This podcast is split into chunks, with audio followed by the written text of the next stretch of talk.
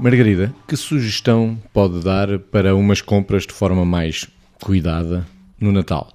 Tudo de uma vez ou faseado no tempo?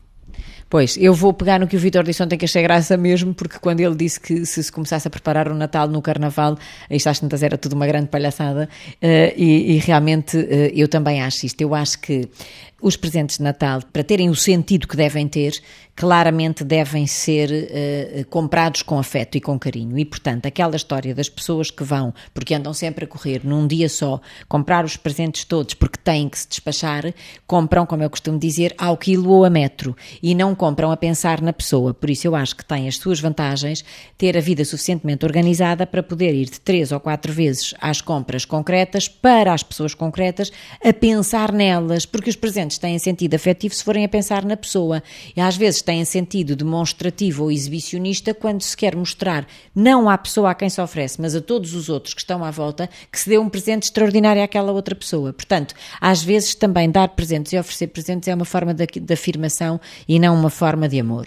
E eu acho que nesta altura, claro, claro, dar presentes é uma forma de amor. Agora, também acho que se as pessoas começarem a comprar com tempo, começarem a pensar uh, naqueles para quem estão a comprar, organizarem, isto não é obsessivo, uh, organizarem as suas listas, ou é um bocadinho, organizarem as suas listinhas de presentes para quem têm que, que comprar e fizerem isto com alguma organização, nem tempo de mais, nem tempo de menos. No fundo, para tudo é preciso equilíbrio. E por isso, nem sempre, nem nunca, nem de uma só vez, nem aos bocadinhos, eu acho que é pensar em quem, pensar no quando para esse quem e perceber que nós às vezes compramos melhor quando não compramos nas quadras em que somos incitados veementemente a consumir do que naquelas alturas em que já estamos pressionadíssimos e que então já vai qualquer coisa mais do que imposta. Vítor, como é que vamos às compras? Eu também defendo esta questão do planeamento. Muitas pessoas não defendem, mas obviamente isso é com cada um. Eu não me faz muito sentido aquela azáfama desesperada em cima dos dias de Natal. Eu aí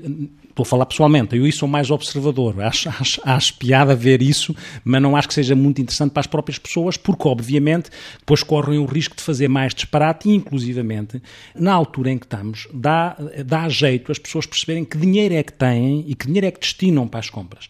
E depois então priorizar aquilo que é em função do dinheiro que têm e em função do afeto que cada compra possa representar e que está ligado a uma pessoa em particular, e às vezes não tem a ver com grandes coisas, porque as compras de Natal não podem servir para o outro estar a olhar de suslai para ver se teve uma prenda maior ou menor que o outro. Muitas vezes a compra pode servir para um conflito que fica lá dentro e que não é dito porque é Natal, mas fica às vezes no ressentimento de algumas pessoas, o que é uma tremenda parvoíce.